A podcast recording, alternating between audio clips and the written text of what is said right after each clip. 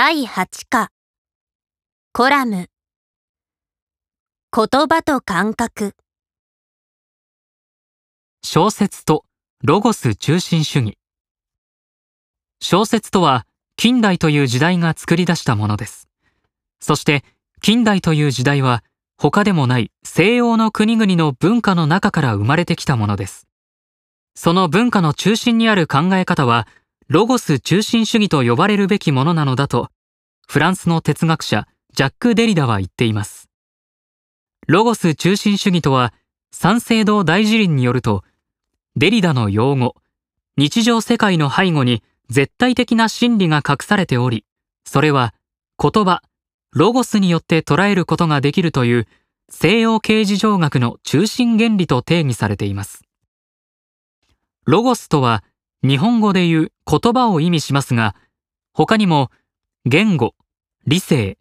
物に内在する論理、法則といった意味を伴っています。言葉は人間の思考に不可欠で、人間は言葉によって世界を分節化したり、認識したりできるのだと考えられています。例えば、真理という言葉の定義をまた三省堂大辞林で確認してみると、正しい道理、誰も否定することのできない普遍的で妥当性のある法則や事実と定義されています。この法則や事実は言葉によって記述されるものです。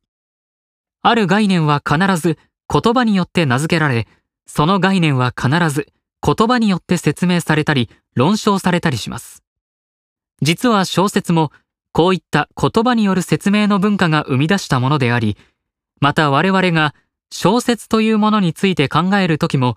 小説そのものを言葉によって説明しようと試みます。